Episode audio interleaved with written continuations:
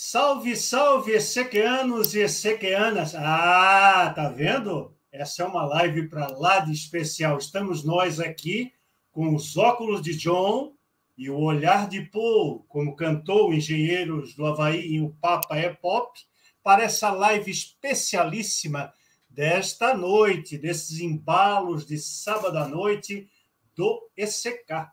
Muito bom ter a sua presença, a sua audiência ao vivo conosco, quem sabe faz ao vivo, ou então depois na gravação dessa live, onde você poderá acompanhar ou rever todos os detalhes desse nosso trabalho especial dessa noite de sábado. Com a roupa encharcada e a alma repleta de chão, Todo artista tem de ir aonde o povo está. Se foi assim, assim será. Cantando me desfaço e não me canso de viver, nem de cantar. Pois é, nos bailes da vida, Fernando Brant e Milton Nascimento abrem esta nossa apresentação musical doutrinária da noite de hoje a live do ECK, que tem como tema música para o espírito e para os seres vivos. Pois é, o que será que temos a dizer a respeito da música? A música da terra lembra um pouco a música espiritual? A música que ouvem os espíritos na erraticidade será a mesma que nós ouvimos aqui na terra? Qual é a simbiose, a relação que se trava entre os vivos e os mortos, entre os encarnados e os desencarnados, em termos de arte, em termos de musicalidade, em termos de espiritualidade. Espero que você possa nos acompanhar e gostar muito do nosso trabalho na noite de hoje. Então, sem mais delongas, vamos montar a nossa bancada desta live especial, trazendo em primeira mão a nossa Débora Nogueira. Bem-vinda, Débora. Boa noite. Boa noite a todos. É uma honra estar aqui junto com os músicos, tudo, e vamos falar sobre uma coisa maravilhosa e que, na minha opinião, ainda precisa ser mais bem trabalhada nas casas espíritas, que é a música, sabe? É muito silêncio, silêncio, mas a música nos eleva e muitas vezes faz com que a gente saia desse lugar comum. Então, vamos falar sobre isso. Tá aí o recadinho inicial da Débora. Falar de música, fazer música, curtir música para termos um ambiente, sim, bastante espiritualizado. A Débora é publicitária, atuou como bancária e é atriz formada pela Escola de Arte Dramática da Universidade de São Paulo, a USP. Atuou em grupo espírita junto ao Presídio Feminino no Complexo Penitenciário do Carandiru por quatro anos. É expositora e coordenadora do grupo de teatro do Centro Espírita Irmão X e é membro do Conselho de Gestão do Espiritismo com Kardec, o ECK. Muito bom estar com você mais uma vez, Débora. Agradecemos o convite carinhoso, o aceite do nosso convite para estar nessa bancada especial de no... dessa noite. Vamos Eu chamar então, o segundo debatedor, que é Ricardo Sardinha. Bem-vindo, Sardinha. Boa noite, Marcelinho. Boa noite, Débora. Boa noite a todos que já se encontram aqui. Que alegria falar sobre o meu assunto predileto. Né? Então, eu não então. vivo sem música na minha vida. É, Muito bom estar com vocês. Sardinha, aqui. inclusive, abrilhantou o nosso segundo encontro, o segundo fórum do Livre Pensar do ECK, presencial, porque nós fizemos dois presenciais na cidade de São Paulo. Depois, em razão da pandemia, tivemos que nos adaptar e fazermos mais dois fóruns virtuais. E quem sabe, em janeiro do ano que vem, estejamos nós juntos novamente em mais um encontro presencial. Ainda a dinâmica do ECK não decidiu se fará um presencial ou outro virtual, mas estamos na expectativa. Quem sabe possamos nos rever e conhecer novos companheiros no encontro em São Paulo. O Ricardo Sardinha é analista de sistemas, atualmente aposentado, coordena o Grupo Espírita Casa do Caminho, a área musical do ECK e também é membro do Conselho de Gestão do ECK. Bem-vindo, Sardinha, também a nossa gratidão pelo aceite para termos aqui a nossa bancada completa com um convidado especial, que também já é de casa, o nosso Evandro Oliva. Venha, Evandro! Oi, querido, que bom, que honra! Eu tô até com medo aqui, porque assim, eu sou muito admirador de vocês todos e nunca me imaginei sendo aí entrevistado para a gente papear aqui. Então, assim, olha, obrigado de coração, grande prazer, uma grande honra. E eu tenho certeza que hoje nós vamos falar muita coisa boa sobre essa nossa paixão, a música. Obrigado, querido. Legal, Evandro. Nós é que ficamos honrados com o aceite do nosso convite. Estávamos com essa carta na manga há algum tempo, já vínhamos namorando, e esse namoro foi evoluindo, virou noivado e agora já é casamento. Vamos apresentar o Evandro. Ele é cantor vocalmente versátil, contratenor e tenor é músico, é regente, é escritor, é compositor, é arranjador e diretor musical. Ufa! Pós-graduado em Educação e Ciências da Computação. Tornou-se espírita há mais de 20 anos, já tem uma estradinha aí, né? Foi diretor do Departamento de Artes da União das Sociedades Espíritas do Estado de São Paulo, Distrital de Rio Preto, criou e regeu o movimento coral espírita, que transferiu conhecimentos técnicos e musicais a regentes e cantores das casas espíritas, atua ativamente no GEOL, que é o Grupo Espírita Orvalho de Luz, em Rio Preto, e criou o nosso parceiro, o canal Espiritismo Cast, que mantém estudos de todas as obras fundamentais da doutrina espírita com programas diários canal que é, então, parceiro do ECK na transmissão e na reprodução das nossas lives.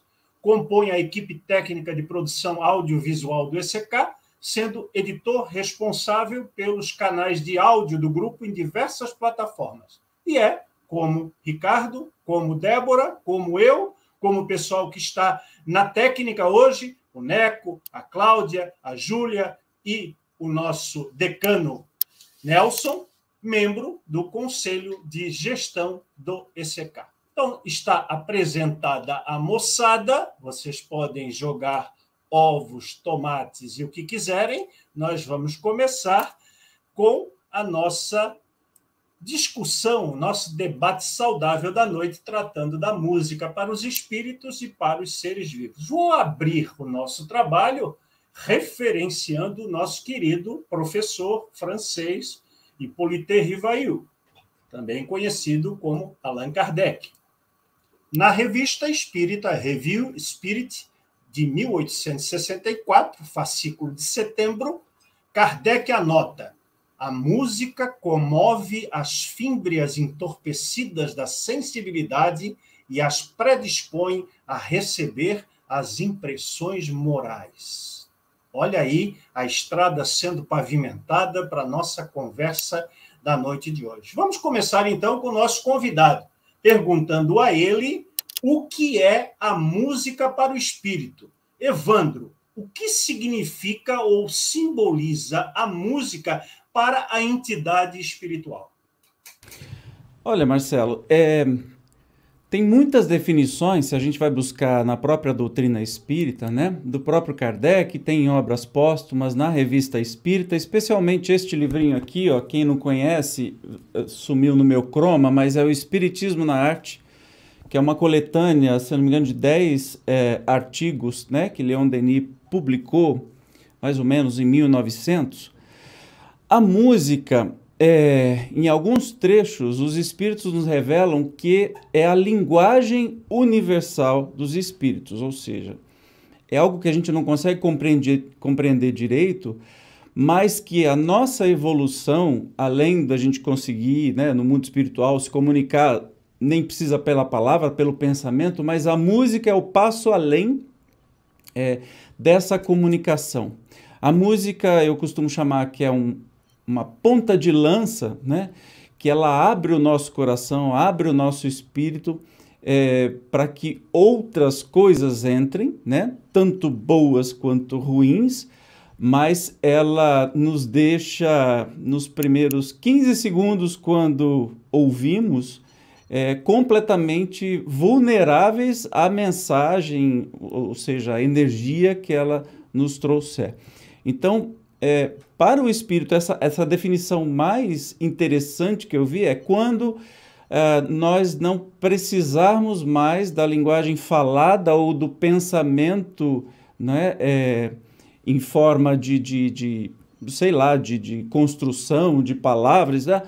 a música vai fazer este papel. É algo que eu, mesmo como músico, não consigo é, sequer imaginar como seria isso tão maravilhoso. Né? Os espíritos sempre nos falam que a, a música terrena é uma música, uma pálida ideia do que é a música no mundo espiritual, que tem, além de som, tem cor, tem sabor, é uma infinidade de coisas e que é muito mais profundo do que a gente é, possa imaginar. Muito bom. Olha aí, a bola está rolando. Vamos ver se vão sair muitos gols aqui hoje nessa nossa conversa sobre música. Débora, Debinha para os íntimos. Essa ideia que o Evandro acabou de desenhar, essa, essa simbologia em relação à nossa impressão espiritual a respeito da música, na sua opinião, seria um veículo importante para a manifestação da mediunidade, tanto por parte de nós que estamos aqui e precisamos do fenômeno mediúnico, quanto daqueles que estão desencarnados e saudosos da vida física entram em sintonia, em contato conosco? Com certeza isso acontece. Principalmente porque os que estão aqui e os que estão do lado de lá podem entrar na mesma sintonia. É, muitos compositores, principalmente o que eu lembro agora dos clássicos, eles ouviam vozes, eles tinham problemas seríssimos de melancolia e uma angústia que provavelmente era uma manifestação da mediunidade de cada um e a, a extrema sensibilidade. Por exemplo, Schumann começou a ouvir vozes já quase no final da vida. Então, é, muitos passaram por esse problema. Então, é, se você consegue uma sintonia de vibração para quem está encarnado e desencarnado, com certeza vai haver uma união e uma facilidade de comunicação de cada um, certo?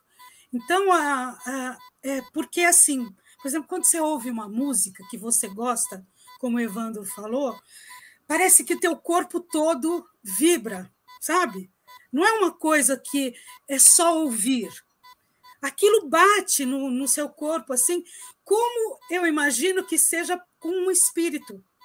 Porque, como ele não tem os olhos materiais, ele sente a música em todos, eh, em todos os sentidos, vamos dizer assim. Né? para qualquer lado. Então, isso é muito importante. E penso eu, volto a dizer, que a música deveria ser mais bem colocada numa casa espírita, justamente para obter essa sintonia, Marcelo, sabe? Porque muitas vezes você entra, fica aquela coisa, ai, o silêncio e tal, o silêncio. Mas é, por exemplo, uma música naquela hora, naquele momento certo, é como a música no teatro. Você fala, nossa, essa cena, sabe? Aconteceu, né? Então, é, é isso. Com certeza, muita sintonia. Muito bom, muito bom.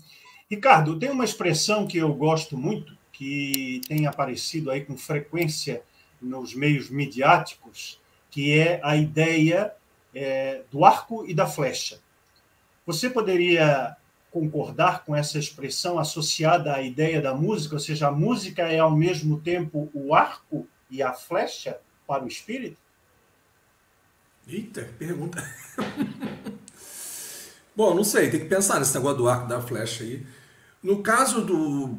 O que, que seria essa, essa essa analogia, né? essa metáfora do arco da flecha, né? que eu já eu usava muito a futebol, né, Marcelo? Era o arco, era o, era o Euler e o Romário antigamente, né? Você tinha o arco e a flecha. No caso do, do, do espírito, né, do quanto a música pode atingir o espírito e quanto o espírito pode nos também nos intuir com relação à música, ela, ela é uma ferramenta, é um elemento que ela tem um poder de transcender a nossa racionalidade. Então, eu, por exemplo, participava de reuniões mediúnicas, o pessoal talvez achasse que eu fosse meio maluco, mas eu ia para a reunião mediúnica, como eu era a pessoa que conversava com os espíritos, eu ficava com o violão do meu lado. Certo? E tem horas que você sabe que o espírito, às vezes, ele está num nível de, de perturbação, de, de aflição, de agonia tão grande, que você tenta ser racional com ele, não consegue, não consegue entrar. E às vezes eu pegava o violão e falava, vou, vou cantar uma música para você. E pegava o violão e cantava, e tem músicas belíssimas, né? E muitas vezes, por conta da música, o que eu estava dizendo ali, a música também estava dizendo, mas a música, ela parece que entra de sola e arromba o portão, sabe? Porque ela tem um algo a mais que as nossas palavras, sem elas, não conseguem fazer funcionar. A gente observa, por exemplo, nas diversas manifestações artísticas, quando você tem uma música no fundo, seja um filme, seja uma, uma poesia sendo lida, como o efeito disso aí ele é potencializado. Né? Então, e, e, no, essa nossa porção espiritual, esse lado espiritual, justamente é esse lado né, que, não deixando de lado, obviamente, a necessidade da racionalidade, mas que nos leva a uma, a uma transcendência, o contato com alguma coisa que está além dessa nossa, dessa nossa visão. Né? Antes de nós entrarmos, eu, eu até brinquei, eu fazia até uma pergunta, né? Pode ser uma pergunta retórica, ou, ou para os nossos debatedores aqui, né? Como eu consigo definir objetivamente se uma música é bonita?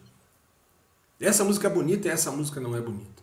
Por que, que tem músicas que são, né, que são verdadeiras é, é, unanimidades Falando no sentido da melodia e da harmonia, não, não no sentido da letra, porque a letra você consegue racionalizar. Não, a letra, poxa, né? Tem a métrica, o cara tá usando bem ali a rima, a, a ideia está sendo bem, bem levada claramente, tudo bem. Mas a música, você não consegue. É a quantidade de notas? É a ordem das. Não existe isso. Você só consegue dizer se é uma música bonita porque você se sentiu bem escutando aquela música. Então observa que ela, justamente, ela, ela, ela transcende esse nosso racional. E aí, quando, imaginando a coisa da flecha agora, eu não sei se eu estou levando é, corretamente ou não a ideia, mas a flecha é um elemento que fura e penetra de uma forma, né, sem pedir licença. Né? Vendo aqueles filmes, a flecha vem e... E exatamente o que a música faz com a gente. A música pode até nos trazer é, é, momentos passados, né? Quem tem aquele primeiro amor, né? Quem tem a música do casal, não, essa foi a música que estava tocando quando eu comecei a namorar minha esposa, né? Quando eu comecei, não sei o que, nossa, mas poxa, essa música estava tocando também quando um amigo meu faleceu e aí me traz uma, uma sensação ruim ou uma coisa ruim. Então a música é isso que nos tira, né? Nos tira desse nosso plano cartesiano aqui horizontal e nos leva para algum para um algo além, tá? É isso mesmo que eu queria ouvir. Essa ideia da flecha ah, bom, penetrada, né? Uhum. Ela penetrando o, a consciência espiritual, seja do encarnado, do desencarnado, o espírito onde ele estiver, com quem ele estiver, o que ele estiver fazendo.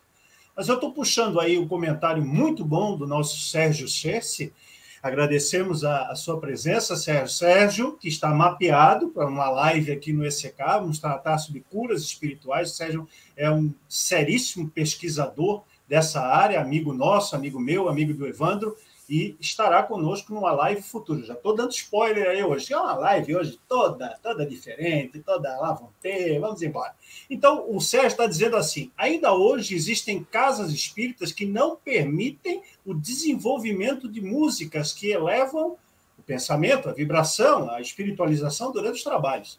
Nas cirurgias espirituais, que eles desenvolvem lá em Birigui, o amigo espiritual Dr. Ludwig sempre nos solicita música, pois nos explica a necessidade e a facilidade de interação quando a música favorece os trabalhos. Acredito que essa proposta de falar sobre essa temática vai clarear as nossas necessidades. É isso mesmo. Nós aqui em Santa Catarina também temos alguns grupos que trabalham com curas trabalham inclusive com tratamento à distância, trabalham com portadores do câncer, e eles utilizam a música mais instrumentalizada, a música mais clássica, mais erudita, e esta música, no dizer das companhias espirituais que assistem esse trabalho, Sérgio, também são muito favoráveis ao sentido do despertamento daquelas energias, daquelas sensações, daquelas visões espirituais necessárias para todo o trabalho. Vamos lembrar também, dentro do que o Sardinha acabou de é, sugerir, de cogitar, que o conceito de belo ele varia ao infinito. Né? Mas os espíritos superiores nos deram uma pequena pincelada para entendermos o que é a arte, qual é o, o impacto da arte nas nossas vidas, sejam elas físicas ou espirituais. Quando eles disseram que a arte é o belo fazendo o bom. O belo ainda é individualizado. O que é belo para mim pode não ser belo para o outro. A minha preferência musical pode ser diferente da do Sardinha, da Débora, do Evandro, de você que está nos assistindo ou vai nos assistir futuramente. Mas o importante é lá na frente, onde a flecha vai alcançar. Então, aproveito esse introito para nós já jogarmos a segunda questão para o nosso Evandro. Evandro, você acha que a percepção espiritual acerca da música, do que é a música, do que ela significa, varia para o espírito em relação à sua condição, ou seja, estando encarnado ou estando desencarnado? E, no mundo espiritual, essa individualidade que acabou de desencarnar, ou que desencarnou já há relativo tempo, conserva aquelas impressões relacionadas à música nesse período que Kardec bem enuncia, bem conceitua como erraticidade, ou seja, em outras palavras, o que, é que eu quero perguntar? O espírito desencarnou e aqui ele gostava dos Beatles, gostava de é, é, rock progressivo, gostava de seresta, gostava de bossa nova. Ele desencarnado, ele vai continuar mantendo essas preferências, esses, esses pendores, essas tendências? Olha, querido, é, Bom, eu não sei responder com exatidão de cada um, mas eu acho que o fato da gente desencarnar, a gente não se transforma nem no anjinho e muito menos a gente vai gostar, talvez, de uma música que a gente nunca parou para reparar. Às vezes, é, pela lógica e pelos, pelos é, relatos dos espíritos, na doutrina espírita é cheia nas obras fundamentais, é, obviamente que quando a gente desencarna, a gente tem, dependendo do nosso grau de, de, de compreensão e de evolução até espiritual, a gente, claro, expande a nossa percepção. É, talvez em vidas passadas a gente tenha gostado de outros tipos de música também, mas eu acho que eh, não se muda assim do dia para a noite. Você gosta de Beatles, você desencarna, você vai continuar gostando de Beatles. É que Primeiro, como espírito, uh, a gente tem uma percepção musical pelos relatos, é algo bem difícil de imaginar, mas a gente tem uma percepção musical com todo o perispírito, com todo o corpo espiritual. E não é só auditiva, já que a gente está entrando num campo que não dá para dizer que está rolando som aí no mundo espiritual, mas é algo um pouco mais complexo, mais profundo e que eu acho que vai o, o espírito vai ouvir, vai se envolver, vai ver, vai cheirar né, a, a, a música de uma maneira infinitamente mais ampla do que aqui que a gente tem só auditivo e que nos provoca sensações né, diferentes. Eu tenho um, um, um relato aqui na Revista Espírita de 1858, né, de maio, de uma resposta, né, que é, Mozart foi entrevistado, Wolfgang Amadeus Mozart, que inclusive é, médiums tiveram até psicografia de, é, de, um, de uma canção, de uma música, de uma composição dele, e peritos depois, né, pessoas entendidas, notaram que era justamente, é, só podia ter sido ele que tinha feito. É, Kardec pergunta assim: o que é a melodia? Isso na segunda conversa. Olha a resposta de Mozart. Para ti, muitas vezes é uma lembrança da vida passada. Teu espírito recorda aquilo que entreviu no mundo melhor. Então, assim, a gente busca aí, é, claro, aqui eu estou gostando só de tal e tal música, quando a gente desencarna, dependendo do nosso grau evolutivo, nossa compreensão do que está acontecendo, a gente resgata lembranças de outras vidas. E ele continua assim: no planeta em que habito Júpiter, naquela época, né, 1858, há melodia em toda parte, no murmúrio da água, no crepitar das folhas, no canto do vento. As flores sussurram e cantam, e cantam, tudo torna os sons melodiosos. Sê bom, conquista esse planeta por tuas virtudes, bem escolheste cantando a Deus. A música religiosa auxilia a elevação da alma. Então ele está dizendo de uma música, né? Wolfgang Amadeus Mozart, compositor brilhante, compôs mais de 600 obras nos seus 35, 36 anos de vida. Ele está dizendo que a música no mundo espiritual é infinitamente maior porque a natureza canta, tudo é, gera harmonia, beleza. Então é, eu acredito, e aí eu estou no, no, no, entendendo, fazendo uma síntese do, da, dos relatos dos espíritos, né? Porque aí quando chegar a minha vez, aí eu vou responder, pode fazer uma sessão mediúnica aí que eu volto e respondo com o maior prazer do mundo, mas eu acho que a gente continua gostando daquilo que está gostando ou vai olhar para estas canções que a gente gostava, né? E vai falar assim: "Tá, legalzinho, mas perto de tudo isso que a música no mundo espiritual realmente ficou uma coisa de pré-primário, de jardim de infância, né? Que a música no mundo espiritual é algo infinitamente mais ampla, mais envolvente, mais bonita, mais melodiosa. Só lembrando, para finalizar esse, esse, essa constatação, que há muitos relatos também na revista espírita de grandes compositores, como Rossini ou Bellini, é, que dizem que a música, a, a, a, bela música que a gente ouve, geralmente das músicas eruditas, é, e que não, não quer dizer que toda música erudita é boa, bonita, etc e tal, mas assim, algumas muito belas e consagradas pelo mundo inteiro é, e por todos os tempos, foram inspiradas, como por exemplo a área de Casta Diva, né, de Bellini, é, que foi inspirado que ele foi numa festa no céu, ou seja, no mundo espiritual, ele foi lá bater papo, em, em sonho, claro, né? quando estava dormindo, emancipou a alma, foi lá bater papo com os artistas conhecidos e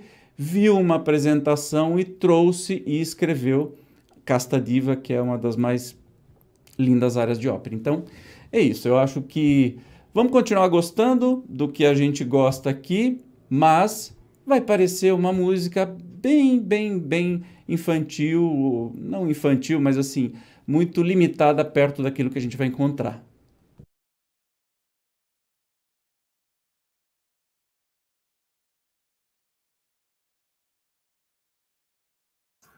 Sim, vocês ainda não me escutam sem o microfone ligado, né? É questão ainda de é, inferioridade espiritual. Um dia vocês vão me escutar sem necessidade de eu estar utilizando o microfone. Né? Como é, aliás, o que eu ia falar para o Sardinha agora, dá, deixa para o Sardinha entrar, que é a ideia de que os espíritos nos passaram numa das comunicações com Allan Kardec, num dos trechos que ele perguntou, e como que os espíritos se comunicam no mundo espiritual. E os espíritos foram patentes, foram cravaram a resposta dizendo que os espíritos se comunicam pelo pensamento. E nós sabemos que o pensamento ele é silencioso. Ele não tem ruído, ele não tem som. Então, como é que fica essa história, diante da minha pergunta feita para o Oliva Sardinha, a respeito da, do interesse dos espíritos desencarnados com os sons, com as músicas, com as canções, com as melodias, ser lá, lá no mundo espiritual, não há necessidade da produção de sons. É isso mesmo? É, aliás, eu fico pensando como é que deve ser isso para o mundo espiritual, né? Já que você ouve, né? Todo mundo que está em volta pensando, como é que fica esse negócio? Você se sente dentro de uma, né, de um, boteco com quase 40 pessoas falando ao mesmo tempo. Deve ter uma forma de você focar e, e selecionar o que, que você quer ouvir, né? Agora, interessante porque a música, embora para nós aqui encarnados ela se expresse como um, né, uma, o som ou seja, ela se expressa com a, com a produção de som, né, com o deslocamento de ar, tal, tal, tal. Para os espíritos é diferente. é uma vibração organizada, que eu imagino que seja. Né? E é interessante que eu lembrei, inclusive, da pergunta 251 do Livro dos Espíritos, né, exatamente sobre isso, se os espíritos são sensíveis à música. E eles falam, né, aludes à vossa música, né, que é ela comparada à música celeste. Então a gente não tem a menor ideia do que se produz quando eles falam que as melhores áreas produzidas aqui são como ruídos, né? para os espíritos, eu fico, gente, não, não dá. Tem um caso, é, se eu não me engano, está no livro Obras Póstumas, né, que uma médium ela tem acesso a, a, a uma música é, num nível mais alto, espiritual, ela quase desencarna, vocês devem ter visto isso, se eu não me engano, não sei se é um relato do Rossini, alguma coisa assim. Então, justamente por, pelo contato que ela vai fazer com a nossa emoção. É. Porque a música, quando você produz música, você organiza sons. Né? Você organiza uma harmonia em torno daquela sequência de notas que tem um tempo, que tem uma, né, que tem uma variação de intensidade, que muitas vezes tem uma letra. E quando isso chega num nível é, é, é espiritual, que você não tem um deslocamento de ar nem um ouvido para ouvir, né? É, é, difícil para nós tentarmos compreender e, e, e materializar como deve ser esse processo.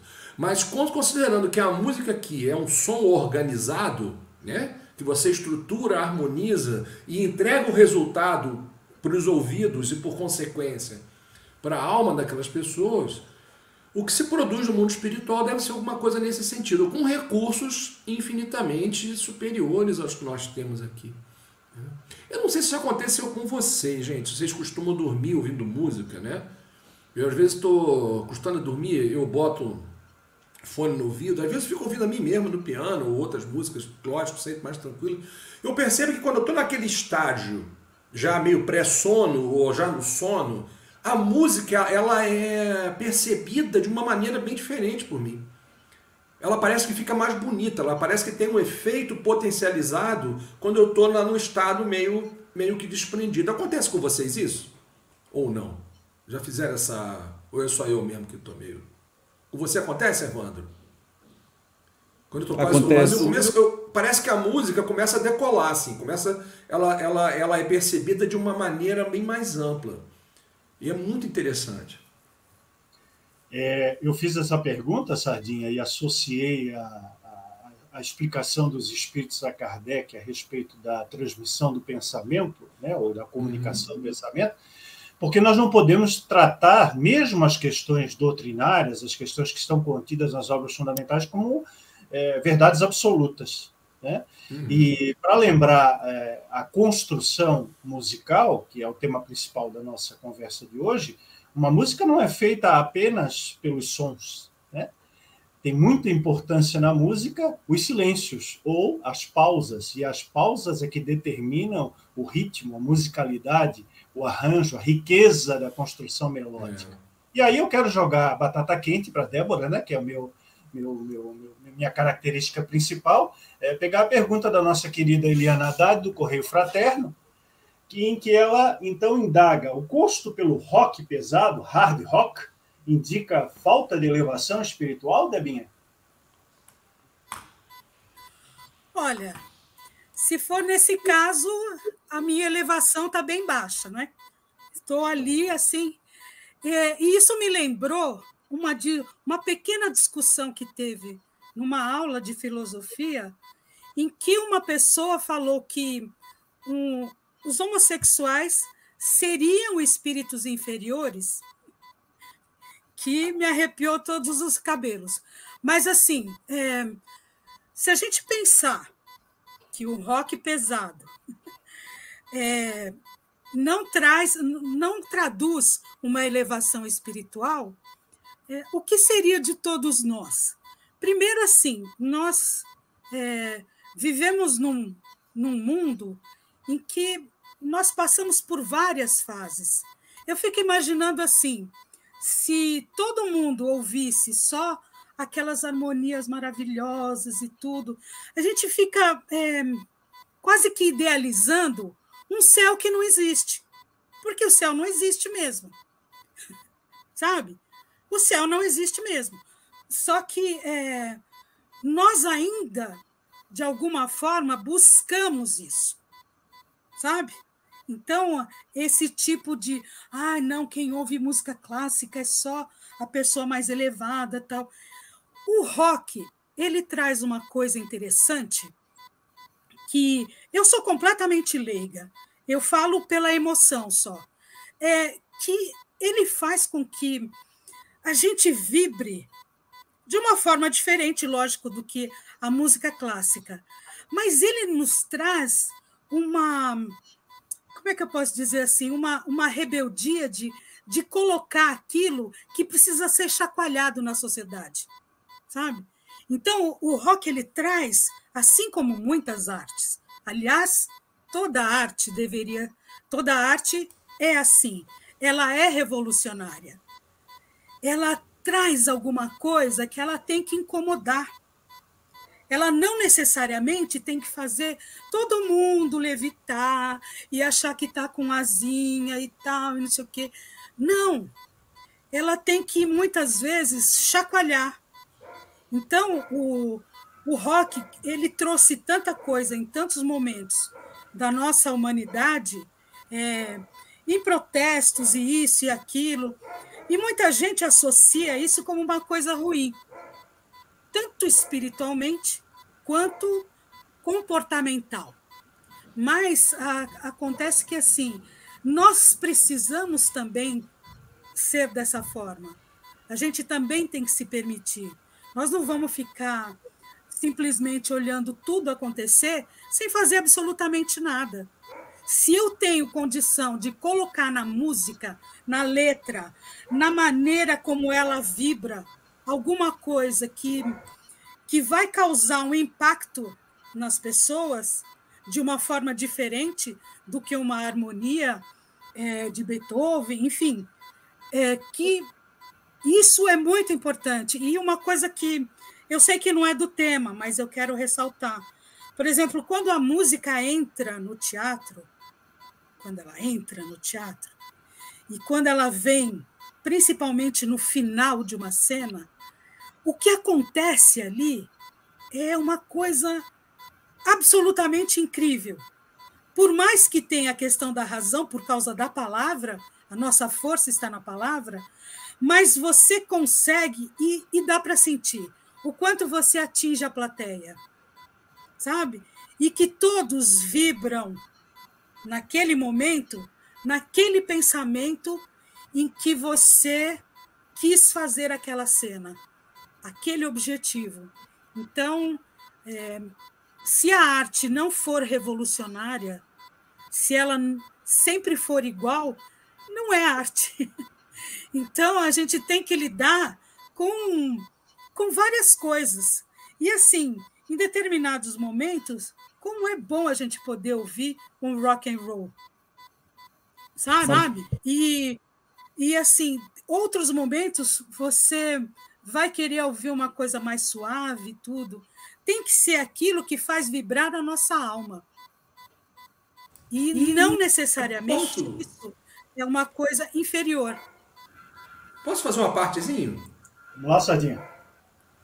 Se você observar os maiores festivais e eventos beneficentes que combateram a fome no mundo, tudo, qual era o tipo de música central? USA for Africa, Live Aid, Music for Montserrat. Rock. Eram todos rock. É.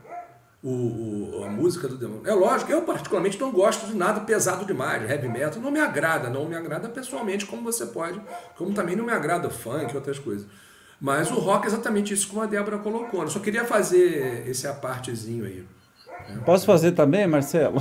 Vai, vai, vai. Ah, agora, agora só porque eu fiz. É, não, eu ia fazer primeiro. É eu, eu sou educado. Eu esperei levantar o dedinho assim, esperando o, o professor aí é, da permissão. Olha, a gente precisa é, parar com essa mania de demonizar est estilos é, e, é, sei lá, angificar, não sei se existe isso, mas assim, outros estilos. Então, assim, o problema não são nos estilos musicais no rock, na música erudita, na música instrumental, na música coral, na música cantada, música popular, no funk, lá. lá. É, eu acho que na, é, enquanto encarnados nós temos momentos para tudo que a gente quiser. Ninguém vai para um, um boteco encontrar os amigos e comemorar e vai ficar ouvindo Sonata ao Luar de Beethoven. Pelo amor de Deus, vai morrer lá de tédio. Não, não faz sentido. Então, cada momento da nossa vida a gente precisa de um tipo de música diferente, estimulante para aquele momento. Ou agora eu quero relaxar, eu vou ouvir uma música instrumental, vou ouvir o Sardinha, que eu, eu, escuto sempre antes de dormir e durante o dia, quando eu estou trabalhando, me eleva absurdamente. Agora, a gente não pode, é, em cada estilo, cada ritmo, no rock, tem o bom rock e tem o rock péssimo nós temos é, na música erudita também a boa música erudita e a música erudita horrível. Então depende da nossa escolha. Novamente entra aí de novo é, né, Sardinha, aquele negócio, o que, que é o belo para você, né? O que, que significa o belo? Então a gente precisa tomar cuidado para não demonizar. Ah, então quer dizer que a partir de agora rock é coisa do capeta, eu não posso ouvir mais? Não, né, gente? Eu acho que a gente já saiu dessa dualidade é, nós precisamos apenas saber o que, que faz bem para a gente. Evidentemente, músicas de baixo calão, de coisas que só remetem a, a, a as nossas, os nossos instintos, aquela coisa ancestral, vai nos fazer mal, ou as músicas de dor de corno, que não vão ficar todo mundo triste, ou as músicas que incitam a consumo de álcool, consumo de drogas, enfim, cada um faz o que quiser da vida, mas a gente precisa estar atento para saber se aquela música está fazendo bem para a gente e parar com esse negócio de demonizar, só porque usa uma, uma guitarra com um pedal, alguma coisa assim, ah, então essa música não é boa, não vai fazer bem para mim. Imagina, muito pelo contrário, como a Debinha falou, a música, a arte em, em geral, né, e a música também que não mexe com a pessoa, é essa música de péssima qualidade que a gente tem hoje em dia, que foi feita para ser consumida em duas semanas e sumariamente esquecida depois. Então é isso que a gente precisa prestar atenção. Muito obrigado. Em tudo e por tudo continuam sendo os estereótipos, né? Assim como tem a ideia de que você tem que colocar na mesa principal da casa espírita a toalha branca, porque a toalha branca vai remeter à paz, à elevação espiritual, à espiritualização, etc, etc, etc a pergunta da Eliana é muito boa para mostrar que não é o externo que faz o interno e que nós procuramos as nossas afeições, as nossas simpatias, o veículo das nossas emoções e que nós transitamos nas 24 horas do dia, os exemplos foram dados pelos nossos três participantes da live, essas variações melódicas, instrumentais, vibratórias, energéticas, espirituais que fazem ser essa riqueza espiritual que é a criatura humana, que é o espírito individualizado. Né? O Amorim, nosso também companheiro aí do Conselho de Gestão, está fazendo um comentário para colocar na lousa, elogiando o cenário do Evandro. Realmente está muito chique, né, gente? Está chique no último, como diz aqui. Então, ele diz assim: a música no ambiente espiritual pode, é uma possibilidade ser assemelhada à nossa lembrança de músicas importantes para nós. O Sardinha fez uma colocação é, há pouco tempo atrás que eu quero resgatar. Né? Qual é a música que marca a sua vida? Qual é a música que marca a sua história? No meu caso, e da Julia Schultz, que é a minha consorte, né? acho até que ela tem, eu tenho mais sorte do que ela, mas de qualquer maneira ela tem a minha consorte nós começamos a namorar ao som de roupa nova cantando Whisky a Gogô. Isso em dezembro de 1999, no século passado. Né?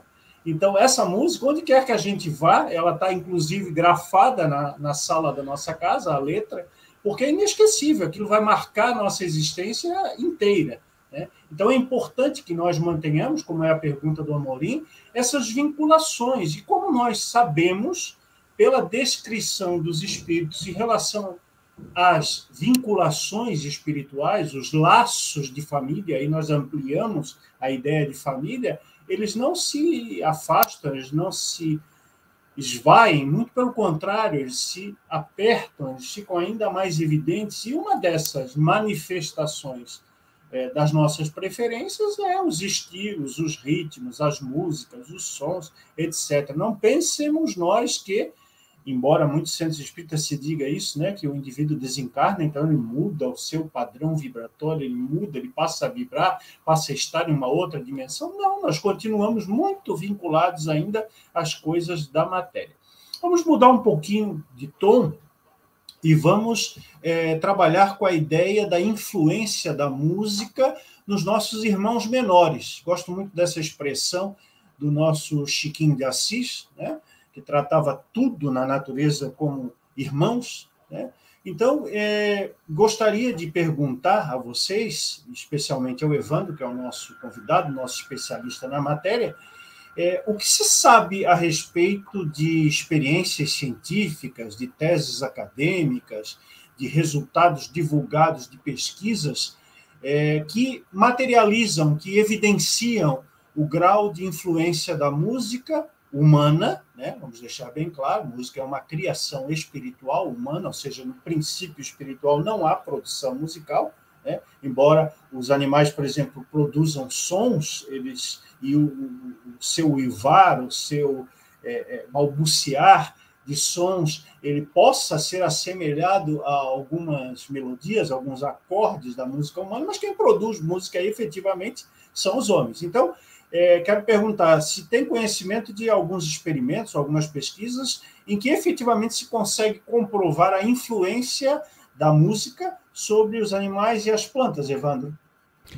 Tem muita experiência, né? É, não daria para falar de todas, porque isso vai uma, uma palestra inteira. Porque tem muita experiência no mundo inteiro, experiências de institutos renomados que atestam a a influência da música em plantas, olha que interessante, no crescimento de plantas, de acordo com o tipo de som que a planta é estimulada, por exemplo, uma hora por dia, a planta se desenvolve mais, se desenvolve menos. E nos animais é incrível, né? Tem algumas curiosidades. Cacatuas, leões marinhos e macacos bonobos são alguns dos animais que conseguem acompanhar o ritmo de uma música, né? Os animais domésticos, os nossos gatinhos, cãezinhos, talvez coelhinhos e sei lá, outros animais domésticos. Né? Se você. É, uma dica aí muito interessante, porque isso é cientificamente é, mostrado, se você tem que sair, deixe uma música ambiente ligada né? É, pode ser instrumental, uma música mais tranquila. O seu animalzinho vai ficar mais calmo, mais tranquilo, não vai ficar estressado, né? Tem é, a música, por exemplo, clássica ajuda no relaxamento dos cães. É, existem rádios, por exemplo, nos Estados Unidos que são para deixar ligado quando você sai para os é, cachorrinhos, para os gatinhos não se estressarem. Outras, é, outras coisas interessantes. É, existem criações é, de. Criações não, onde é, ordenha, né, onde produção de leite de vacas, por exemplo, que toca música instrumental é, o tempo todo e essa produção é aumentada em 20%, 30%. Então, assim, a gente tem, tem uma matéria muito interessante: porcos ficam mais calmos e alegres com, quando ouvem bar, diz pesquisadora da USP de Piracicaba.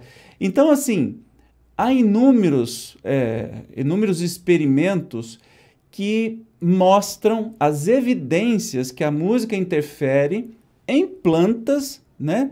Que não, não, não são seres conscientes como os animais, por exemplo, interfere nas plantas, interfere nos animais, tanto para estressá-los, quanto para acalmá-los, ou até para produzir mais leite, ou para ficarem mais felizes, as plantas para o seu crescimento ser mais rápido. Então, assim, é uma evidência que, apesar da música ser é, feita por nós humanos, os animais não conseguem fazer isso, né? É, ela interfere diretamente no corpo físico e também né, no emocional dos nossos irmãos menores. E isso é encantador. Assim, tem muita pesquisa. Se você procurar na internet, você vai achar muita coisa curiosa e bem bacana a esse respeito. Sardinha, tem algum case aí de sucesso na tua vida, de influência aí nos teus cachorrinhos, gatinhos, plantas, sobre a música? Eu mandei até por escrito aí, né? Isso acontece muito aqui em casa. Quando eu vou tocar piano, assim, a cachorrada vem logo para a sala, eles deitam ali em volta, cara, e chegam a quase a roncar. Eu tinha um dog alemão. Os primeiros cãezinhos aqui, todos eles ganhavam o nome de, de compositor clássico. Era o Wolfgang, né? Só que era eh, agitado como era o próprio Wolfgang, né? Ele era meio maluco e tal. Mas eu começava a tocar piano, ele parava, deitava e chegava a roncar, né? É impressionante, porque. Até porque eu acho que eles estão mais abertos, né? Talvez por. Aí eu posso estar falando mal bobagem, mas por ter menos racionalidade que nós, eles ficam mais sensíveis ao que transcende essa racionalidade, né? E percebem melhor isso. Eu percebo. Agora eu tenho um papagaio aqui também que eu estou fazendo uns testes com ele aqui, também, aqui em casa. E é engraçado que ele fica super agitado, eu chego e começo a cantar baixinho do lado dele. Ele começa. Fica cantando junto ali. Já está então, é... acompanhando, então, já está entrando na vibe. Tá, tá entrando Gente, na vibe. Tem um, tem um papagaio é, de uns vídeos que eu acompanho, agora não me lembro o canal, mas é assim, se eu não me engano, ele é americano. É, ele toca as músicas e o papagaio fica. E, vai, e o, é, é. uma coisa incrível, o papagaio é afinado, ele vai fazendo vocalize na música. Não é possível que eu estou vendo isso. Se não fosse filmado, eu não acreditaria. É incrível. Mas não é o Louro né, José, né? Por favor. Por favor né? Não, o Louro José é a única coisa que não tem já, harmonia. Já, né? nós, né? Já subiu para o plano espiritual. Debinha, algum case aí eh, relacionado à influência da música entre animais ou plantas? Olha, de, de plantas eu já notei, sim, sabe? De você ter um, é, uma, um ambiente diferente. E me lembrou também essa conversa aquele livro do Masaru Emoto, que ele faz aquelas experiências com água que ele usa música, palavras e tudo assim, que aquilo que ele manda boas vibrações, é claro que eu estou falando de uma forma completamente simplista, né? E aquilo que não, que, que ele joga uma energia pesada, ele conseguiu congelar essas moléculas de água e comprovar que é possível modificar. Então, é, como é importante a gente sempre relembrar, principalmente na, na casa espírita, e eu volto a falar disso por causa da, da rotina em que se em que a gente vive numa casa espírita, a questão dos fluidos. Sabe? A harmonia que traz tudo isso. Exatamente isso que o Evandro está mostrando. São os experimentos do doutor Emoto. É. Então, como, como é importante a, a gente poder trabalhar essa questão e relembrar, porque muitos espíritas acabam deixando de lado é, essa questão dos fluidos, do pensamento, e acha que só tem que ficar com pensamento positivo. E assim, é, eu, quando estou estudando algum texto, alguma coisa, eu preciso de algum estímulo musical, sabe?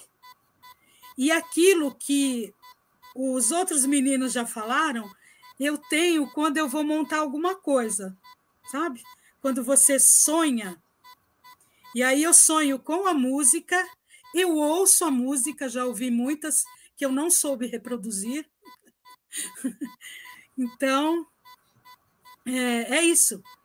É essa experiência que eu tenho. E é maravilhoso. Muito bom. Olha só, é, nós fazemos essa chamada, e o Evandro mostrou ali as, as figuras né, captadas na pesquisa do Emoto, que lembram mandalas, né? E eu sei que tem muito espírita que torce o nariz para coisas que não são espíritas, né?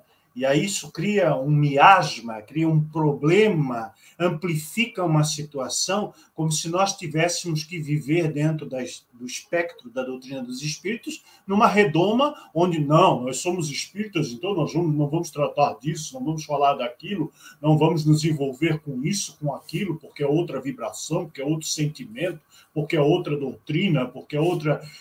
Enfim, e não é nada disso. Nós no ECK temos um comportamento, um compromisso rotineiro de trazer informações boas de onde quer que elas venham. Né? Lembrando, inclusive, a frase atribuída a Jesus de que o vento sopra onde quer, e por isso as lições espirituais estão presentes nos diversos quadrantes, nas mais variadas filosofias ou concepções de vida. E é importante que o espírita esteja.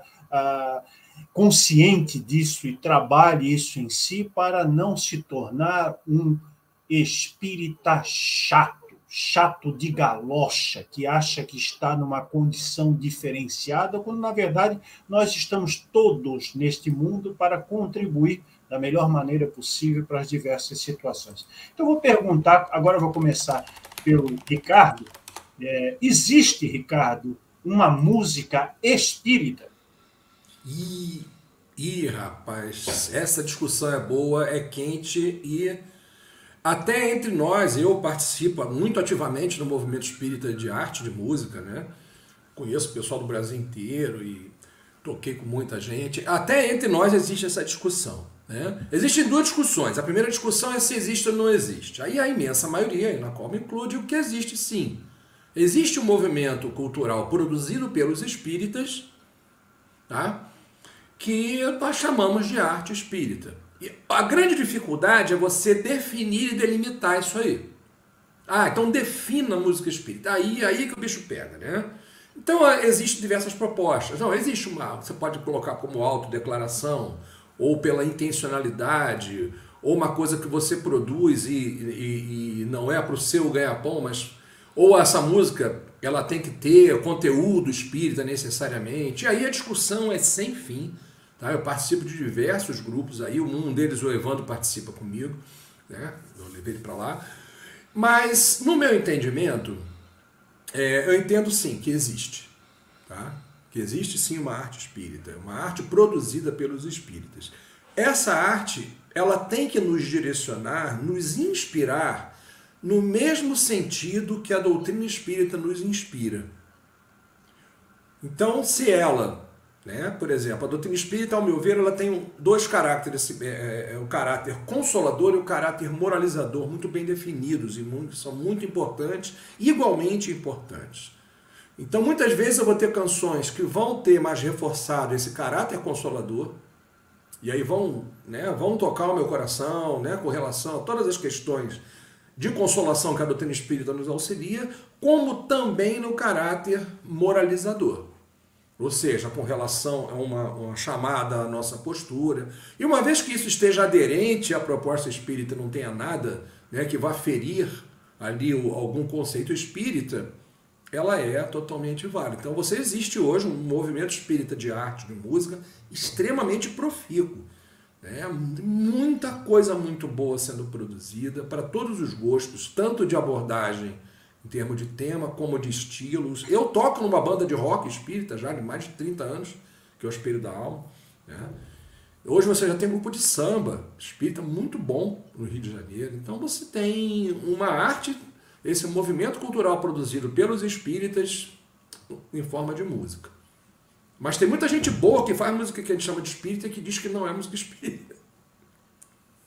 Essa, essa é uma questão que realmente a gente precisa tocar. Débora, você acha que a música espírita é aquela que necessariamente na letra tem que ter Jesus, encarnação, reencarnação, evolução, livre-arbítrio, é, liberdade, sociedade, família, Deus? Tem que ter essas palavras para ser uma música espírita?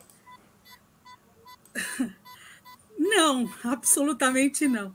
Se no livro do Leon Denis ele fala que no espaço é, tudo se entende pela, pela harmonia, pela vibração, é, não necessariamente o que eu estou falando ou esse tipo de palavras vai definir ou é, é necessário na, na, na música espírita. E isso também cabe, Marcelo, para o teatro espírita sabe? Porque fica tudo na mesma coisa. Fica tudo um, da mesma forma. Então, é, não tem graça nenhuma. Não precisa ter isso. Definitivamente não. E não precisa ser uma coisa que parece que vai elevar todo mundo aos céus. Definitivamente não. Porque assim, você não fica uma coisa assim, por exemplo, você vai para ouvir a música espírita e você já vai esperando ou sabendo qual é o texto. A mesma coisa da reprodução das peças, que você vai já sabendo o texto. Mal comparando, é como você assistir Shakespeare na Inglaterra, o inglês, porque ele já sabe, ele conhece o texto, ele vai ver a verve, enfim, como os atores se comportam. Então, se você já vai para aquilo, é, a, a música em si ela já se perde aí, né? Principalmente como instrumento artístico, porque a arte ela tem que te provocar na hora que ela é executada. Então, é uma bobagem. Na verdade, é, eu penso que o comportamento das pessoas que levam o espiritismo mais para o lado moralista é que querem isso, que a prece é um silêncio, que a gente tem que elevar o pensamento só nas mesmas músicas, põe aquele mesmo CD na sala de passe, que toda semana, todo dia você ouve a mesma coisa. Então, aquilo vai se tornando quase que uma tortura, porque você ouve sempre a mesma coisa. Então, eu não, não acredito, não. É mais uma questão comportamental do que a gente faz dentro da casa espírita do que outra coisa. É, e é muito ruim isso, porque você acaba deixando de lado, às vezes, muitas músicas que você poderia trazer para dentro da casa espírita que trariam um ambiente completamente diferente e as pessoas não querem. Por exemplo, uma vez falando sobre a gênese espiritual, eu coloquei o 2001, uma Odisseia no Espaço, eu fui vetada na hora. Que, que, é isso? O que, que você está fazendo? e assim, gente, é, daria uma cena brilhante. Eu fico imaginando a vibração daqueles espíritos no espaço, enfim. É, é isso. Essa semana mesmo nós perdemos um virtuose da música, né, que foi o Vangelis, e nós fizemos questão de homenageá-lo no ECK justamente pela alta espiritualização das suas composições. Né? E aí nós temos que pensar o espiritismo não como um gueto, não como um nicho, voltando à ideia da proteção, né, da campânula, nós estivermos aí diante dessa proteção, nós estamos salvos, nós estamos protegidos, nós estamos bem, nós estamos espiritualizados e não entramos em sintonia, em sinergia com tudo que gravita em torno do nosso derredor. E o Amorim, pedi para a técnica colocar aí na lousa, o Amorim faz uma observação muito interessante, né? Sobre esse guarda-chuva que a gente chama de música espírita ou de música espiritualizada, nós temos muitas peças de baixíssima qualidade, mas que, é, que são insensadas por conter palavras do contexto espírita. Né? Então, o indivíduo lá que produz alguma coisa em termos de música espírita, ele já vai, na sua produção, é, utilizar aquelas palavrinhas chavões para que a música seja reconhecida pelo seu gueto, pelo seu ambiente tradicional. E aí todo mundo vai dizer, ah, bater palma, porque isso é uma música espírita. Nós temos certeza que os espíritos de luz estiveram ali na composição daquela canção e, e trouxeram esse resultado. Essa é a tua percepção também, Evandro? Olha, temas polêmicos, polêmicos. Então vamos lá, vou colocar o meu olhar sobre isso, né? Antes de mais nada, é, eu sempre me defini, eu canto muito em eventos espíritas, sou extremamente grato à doutrina espírita e ao movimento espírita, o meio espírita, que sempre me proporcionou viajar para diversos lugares, a me apresentar em casas espíritas, coisas que eu até fiz em algumas igrejas, mas os centros eles estão sempre abertos. E o meu repertório, é, particularmente, não é um repertório espírita, apesar de eu cantar uma ou outra música, por exemplo, a Quanto à Luz, e não lembro de outra, mas eu levo no meu repertório para uma casa espírita a mesma coisa que eu vou levar para um, cantar num restaurante ou no teatro uh, para as pessoas. Eu levo músicas que trazem uma mensagem construtiva, não é? Evidentemente que não, é, se eu estou numa casa espírita, não vou levar nada contrário, doutrinariamente contrário, não é? Só que o que eu reparo, claro, tem a arte espírita, tem os cantores, tem os músicos espíritas, né? Tantos grupos maravilhosos aí que o Sardinha uh, citou, eu acho isso muito louvável. Mas a gente chega num ponto de que, é, primeiro, o espiritismo não é uma religião, mas a gente às vezes se comporta como se fosse, como você disse, coloca um subtítulo espírita e aí desce goela abaixo coisas horríveis, assim como coisas maravilhosas, mas composições horríveis só porque tem músicas doutrinárias. Eu é, fico imaginando assim, quando a doutrina foi escrita, os compositores citados que a gente vê em todas as obras fundamentais na revista espírita são Mozart, Bellini, Rossini, Beethoven, tantos outros que eram compositores não espíritas mas que tinham músicas que eram amplamente usados, inclusive nas reuniões espíritas, né? E que a gente vê até hoje algumas casas espíritas que colocam. Uh, eu acredito que toda música boa que eleva, a gente poderia colocar um subtítulo: olha, essa música é espírita. Não só as músicas doutrinárias, até mesmo porque tem muita música instrumental que foi composta de uma maneira inspirada, até mediúnica e, evidentemente, tem esse papel.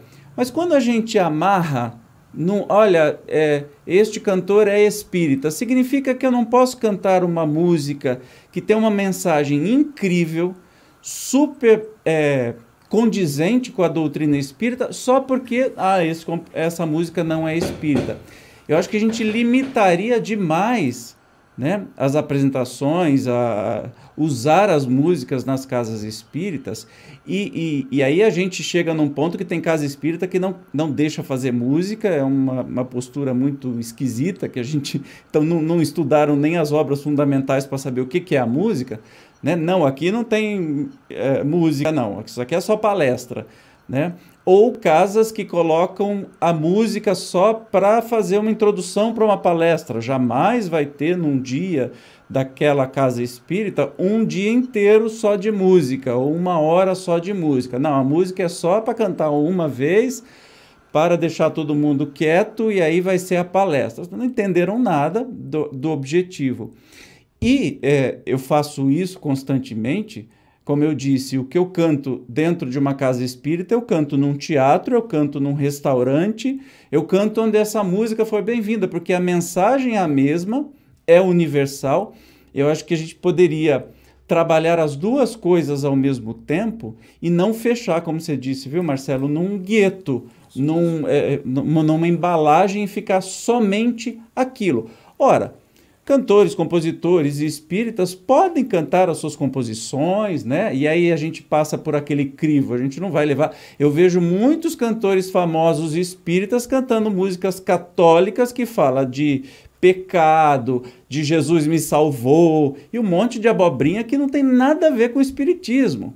E o povo adora. O pior, o mais arrepiante é o seguinte: que as pessoas amam de paixão, adoram aquela música está falando tudo contra o que a doutrina espírita explica detalhadamente. O que Kardec, eu tenho um Kardecinho aqui, ó, o Kardecinho bonitinho, o que ele fez para dizer assim, não é isso? Então, os cantores espíritas cantam músicas de, de católicas, músicas evangélicas que falam tudo contra a doutrina, né? o que a doutrina prega. Então, isso me incomoda porque a gente deixa de levar canções com mensagens maravilhosas, mas só porque não é espírita não pode entrar aqui, enquanto isso levam é, pessoas intituladas cantores espíritos, né, levam músicas que são completamente antidoutrinárias. Então, como eu disse, polêmica é o meu ponto de vista toda música que eleva a gente poderia chamar de música espírita. As que falam especificamente do espiritismo, eu considero músicas doutrinárias.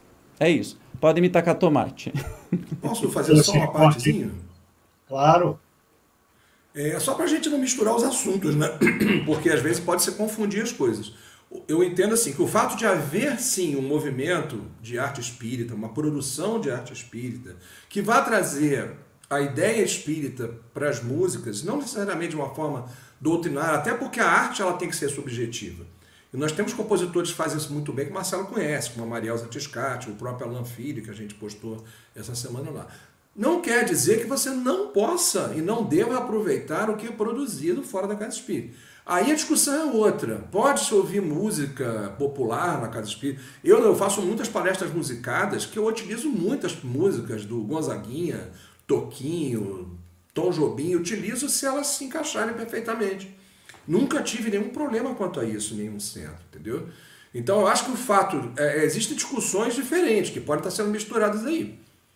O, o, o fato de eu poder usá-lo tocando em frente, outras cantando assim, não quer dizer que o espírita não possa também produzir a, a, a sua arte dentro do, do, do, do, dos conceitos. Agora, eu concordo que existe música de boa qualidade, música de qualidade, ou músicas com as quais a gente se identifica mais. Eu, particularmente, não me identifico muito com os temas muito evangélicos demais, sabe? Aquelas coisas contando historinha de Jesus, não sei o quê.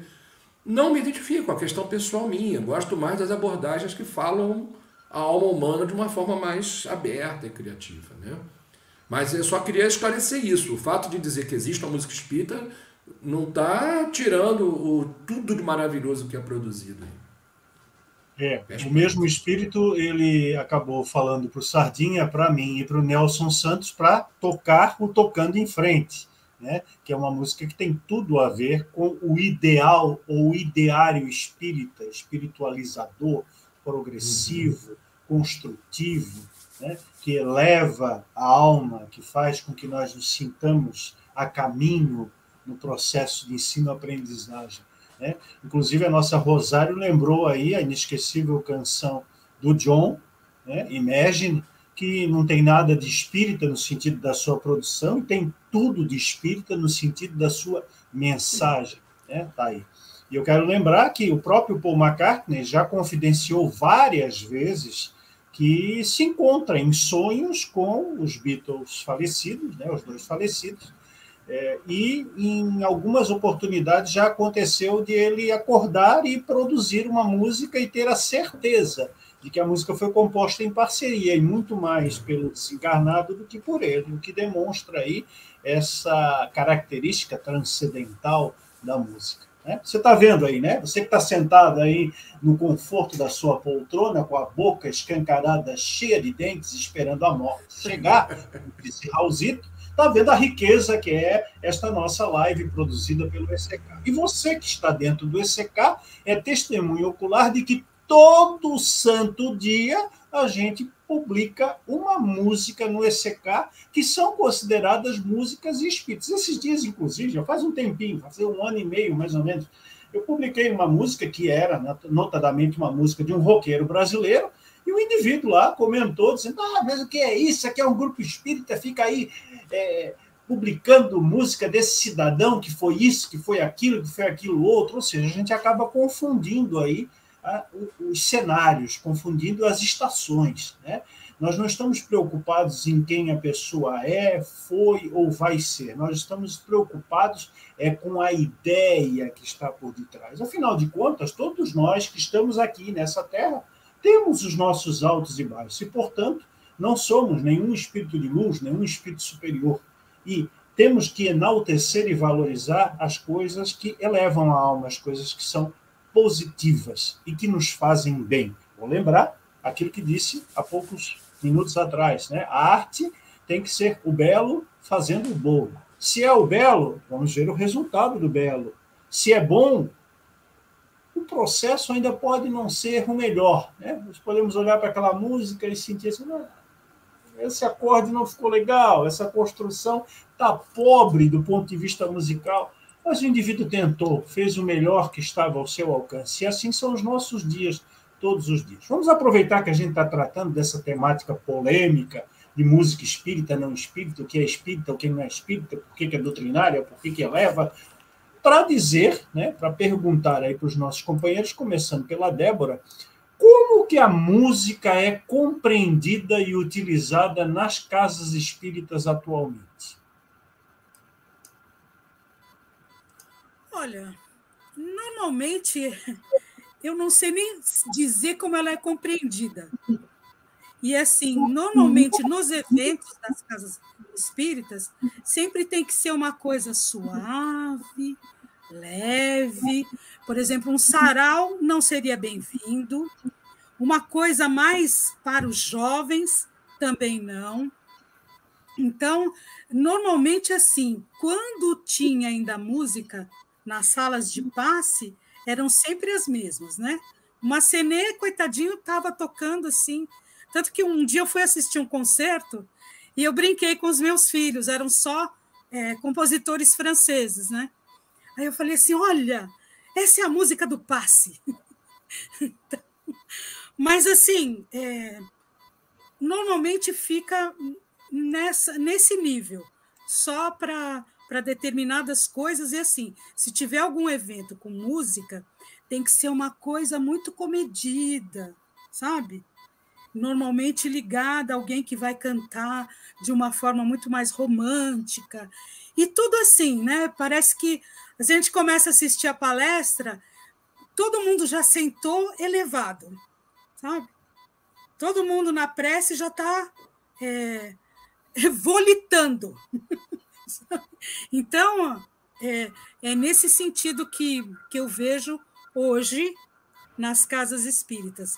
E é uma pena, porque o tipo de vibração que a música traz seria incrível se a gente tivesse uma abertura maior, assim como a gente está discutindo aqui. Porque tanta coisa, por exemplo, tem tanta coisa nesse livro do, do Leon Denis que a gente poderia discutir mais abertamente numa casa espírita, propor um estudo, tudo. Eu sei que muitas devem ter, mas eu posso chutar que uma boa parte não tem. E desconhece esse livro, sabe? Que é extremamente poético que ele fala de uma vibração que você fala assim, nossa, é, nem me dou conta que eu estou nesse meio também, sabe? Que isso pode fazer parte do meu trabalho, do meu trabalho na casa espírita, e principalmente para que eu consiga um tipo de vibração diferente, sabe? Porque como o nosso pensar, a nossa energia, como ela faz diferença naquilo que nós fazemos na casa espírita. Quantas vezes a gente entra lá, aquele silêncio, tudo, e as pessoas. Você vai falar um bom dia mais alto, sabe? Então, é, seria muito bom que se abrisse as portas mais para esse tipo de, de expressão, porque é um nicho, assim como o teatro, que é dito teatro espírita, também é um nicho, infelizmente. Palavras duras em voz de veludo, como diria o nosso querido compositor nacional Herbert Viana, né? Mas algumas coisas precisam ser ditas. Nós sabemos que os sons do ECK não são para todos os ouvidos, né?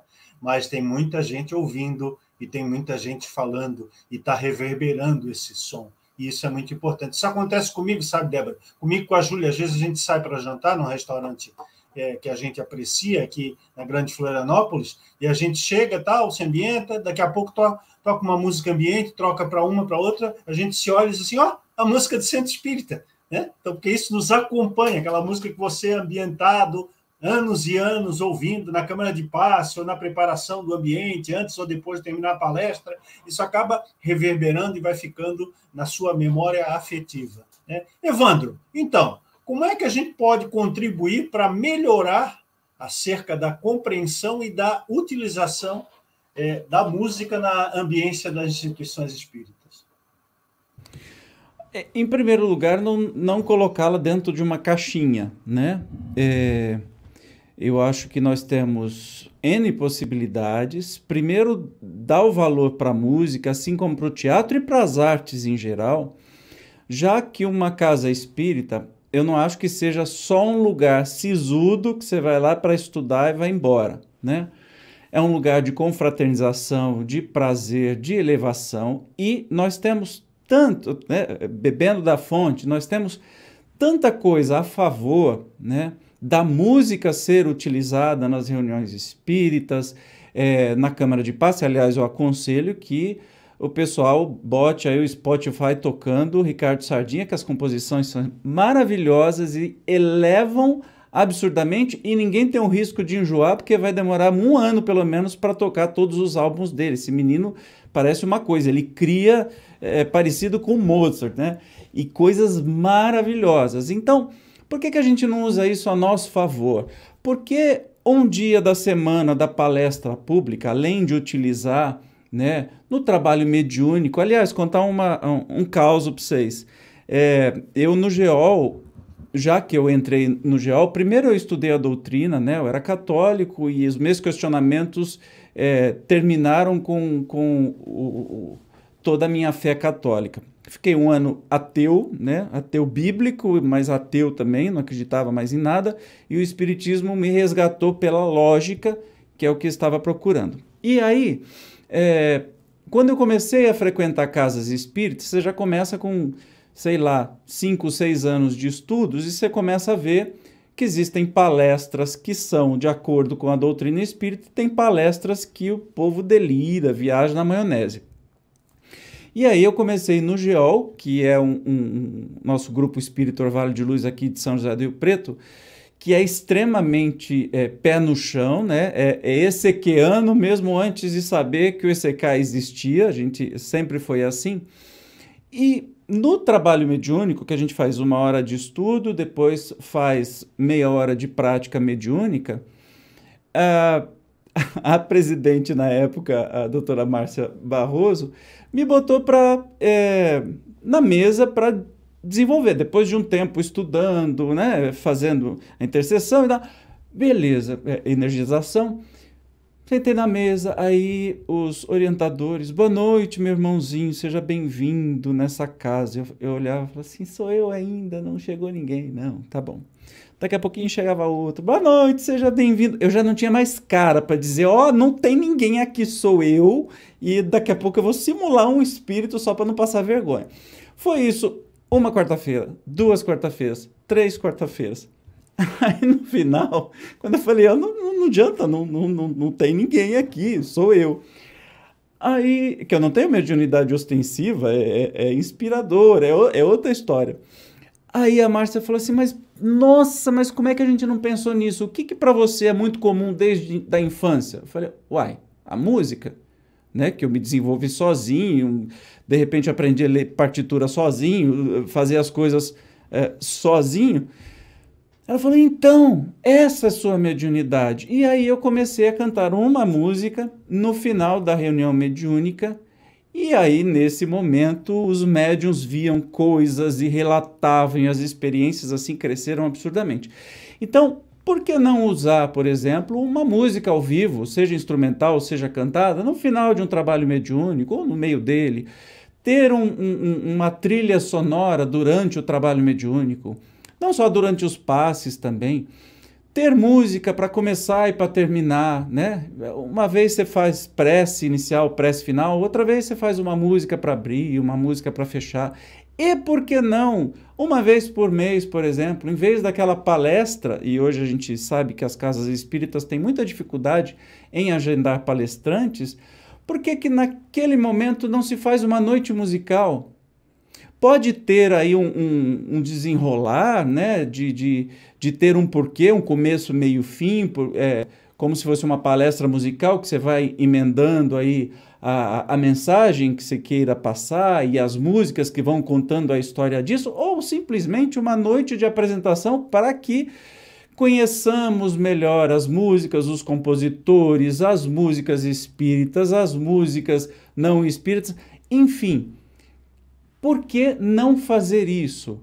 Porque existem ainda casas espíritas que não admitem que se faça música não entenderam nada ainda, não leram sequer, nem estudar, não leram sequer o livro dos Espíritos, não entenderam a importância que a música vai fazer.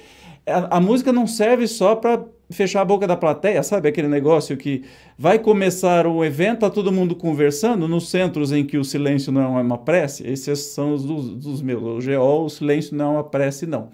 é, a gente conversa, abraça, não sei o quê. Ok, isso acontece muito em encontro espírita, esses encontros grandes. Bota a música para o povo acalmar para depois ouvir a palestra. Por que, que tem que ser esse tampão? Né?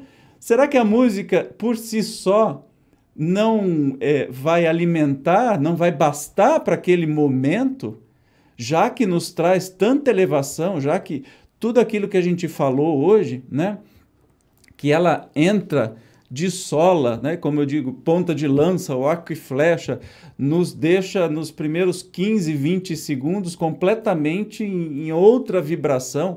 Tanto que é muito comum quando você tem é, uma noite de músicas que você canta uma hora, nem ou você toca, nem para o artista que está fazendo, ou para os artistas, ou para o coral, enfim, é, já que eu fiz um trabalho com corais também em casas espíritas, é, toca profundamente as pessoas. E aproveitando sobre corais em, em, em, em, casas espíritas, que a gente possa estimular todo tipo de arte na casa espírita. Especificamente na música, vale música solo, dueto, banda, de todos os estilos, corais, só não vale ser porcaria. Pelo amor de Deus, eu estou cansado de assistir corais espíritas que são um desastre. Por quê? Não tem técnica, não tem conhecimento, aí você vai falar assim: ah, mas você está sendo muito chato. Não. Se você vai apresentar, e o Ricardo e a Debinha também sabe disso, se você não ensaia, se você não faz a coisa direito, até é, não deixa, não ter vergonha mais de apresentar em público, ou seja, tem que estar com um nível, se não o melhor, mas o, o melhor que você possa fazer. Se você não faz isso, vai ter o efeito contrário. Eu cansei de ver, por exemplo, grupos de música e corais espíritas que eram um show de horrores um, um show de gritaria. E a dificuldade, por exemplo, dos regentes era que as pessoas levavam isso como um trabalho voluntário, que eu vou quando eu quero, apareço no ensaio quando eu quero e vou cantar na apresentação sem ter ensaiado. É, é a receita para a desgraceira toda, né? Vai ser um espanta-gente, porque é um show de horrores, uma berraria, ou gente tocando desafinado não vai cumprir o papel nenhum. Então, que a gente possa estimular a formação desses músicos. Ah, você vai ter um coral é, na sua casa espírita, mas ninguém sabe sobre coral, sobre técnica vocal, dinâmica de ensaio, como é que é. Contrata um, um profissional, né? Tantas pessoas fazem isso, tantos lugares fazem. Contrate um profissional que não precisa nem ser espírita, mas que vai fazer um trabalho bonito. Aí você desenvolve as músicas que, que vocês é, quiserem, mas uma coisa decente. A arte não aceita desaforo, a arte não aceita qualquer coisa. A arte não aceita que você faça sem trabalho e trabalho semanal. Não é assim, vou fazer um ensaio por mês e vou apresentar doidado. Não vai rolar, vai ser horrível. Então que a gente possa dar importância, dar espaço nas casas espíritas para essa arte que eleva, seja com temas espíritas, seja com temas populares, seja só instrumental, não interessa. A arte é arte. A arte que modifica, que mexe com as pessoas, né? que tragam mensagens até revolucionárias, como a própria doutrina é, de justiça social e tantas outras coisas. Nós temos a faca e o queijo na mão. Basta que a gente faça e que a gente tenha o empenho e a consciência de que, tá, ninguém sabe fazer, mas a gente quer fazer, beleza, contrata alguém e faça uma coisa decente. Agora, para fazer de qualquer jeito, é melhor não ter. Então, que a gente possa dar mais importância nas casas espíritas para a arte em geral, especificamente para a música, com investimento de tempo, de conhecimento, para que ela cumpra o seu objetivo. Essa tua frase aí, a arte não aceita desaforo e a arte não aceita qualquer coisa, é a cara e é a moldura do ECK, porque nós temos trabalhado muito com essa ideia, né? De, ah, mas ele teve boa intenção, ah, mas ele está tentando. Não, minha gente, não dá para a gente ficar é, na, no quase. Né? Claro que toda tentativa é válida, que o indivíduo é pelo método da tentativa e do erro. Né? Tudo na nossa vida é a partir desse processo. mas nós temos sim que é, investir na forma, melhorar a nossa forma para que a mensagem possa ser melhor entendida. E aí, Sardinha, o que, que tu tens para dizer aí para esse mundão aí, para esses centros espíritas espalhados pelo país inteiro, por outras partes do mundo, a, acerca da compreensão e da utilização da música nas casas espíritas? Olha, eu estava ouvindo alguns relatos e tal dos companheiros aqui, eu estou me sentindo extremamente privilegiado. Eu não sei se é o Rio de Janeiro, porque os ambientes que eu faço palestra, tem uma palestra que eu já fiz mais de 50 vezes, em alguns lugares, mais de cinco vezes no mesmo lugar, que o pessoal pede para eu voltar, que é, que, é, que é sobre amor à vida, ela termina com o que é o que é do Gonzaguinha. Tá? E o pessoal mesmo cantando. Ah, e assim, nunca tive problema quanto a isso. Tá? Em vários ambientes que eu frequento, o pessoal com bastante alegria. Eu vejo pessoas se queixando que não pode ter música. Quando eu chego nos centros aqui para fazer palestra e não estou com violão na mão, o pessoal briga comigo, reclama. Pô, mas não vai ter música. Então, assim, eu não sei se no Rio de Janeiro a realidade é outra, porque realmente ali, eu, todos os centros que eu fui fazer palestras, pedem para colocar música, alguns pedem, inclusive, para colocar músicas populares que o pessoal conhece e tal. Né? Então, é, é, pelo menos o ambiente que eu tive oportunidade de frequentar, de participar, isso sempre foi muito tranquilo. Existe gente que eu conheço mais, como Marcelo colocou um exemplo do espírita chato, né? Aquela galera mais fundamentalista, porque é, é, eu fico percebendo que as pessoas elas têm uma tendência, sempre tem que ir para um extremo, né? Então, é, é, tem a galera do não pode ter música e tem a galera do tem que ter música. Não, se não tiver música, e aí você cria um ritual, né? Existem coisas que eu falo, existem coisas que são nocivas, coisas que são indiferentes, coisas que são úteis, coisas que são indispensáveis. A música é indispensável na casa espírita? Não, não é indispensável. Você pode fazer não usar música. Como o ar-condicionado não é indispensável, mas é bom. Né? Então você utilizar a música como uma ferramenta para você, e aí é, também acho que seria legal o pessoal conhecer um pouco mais do que se produz em música espírita, sabe? Porque nem só de quanta luz vive música espírita. Você tem muita coisa é, para cima, muita coisa muito bacana, que os jovens curtem, participam e fazem, que é muito legal, entendeu? Esta a gente conhecer, então às vezes a gente pode estar falando do que não conhece. Eu acho que para o centro espírita, o, só complementando um pouquinho o que o Evandro colocou, que eu achei muito importante, né? A gente pode fazer o que dá para fazer bem feito. Olha, o que eu consigo fazer é um violão e voz. Por quê? Eu não tenho muitas condições aqui. Então vamos fazer. Eu já participei de encontros e tal, que eu estava com jovens, que o pessoal não se preocupava nem afinar o violão. Ficava olhava assim, cara, tô vendo tá desafiando. Porque tem aquela, não, mas é o que vale, é o. Né? Então eu acho que quem produz a música no ambiente espírita, ele tem que entender que ele é uma espécie de médium. Sabe? Que existe uma coisa que é a canção que tem que chegar aos corações das pessoas. Tem que chegar à mente das pessoas. E nós somos, quem está produzindo aquela música naquele momento, os responsáveis por embalar aquilo da melhor forma. Então, se a gente pega, ela vai cantar uma música, né, se esgoelando, e aí eu, eu, uma coisa que eu converso muito no meio espírita, eu acho que determinados virtuosismos são desnecessários, sejam vocais, ou seja, então aquele cara que mal consegue cantar direito começa a berrar, que maluco, ou, ou quer fazer solos no violão ou no piano para fazer, para impressionar.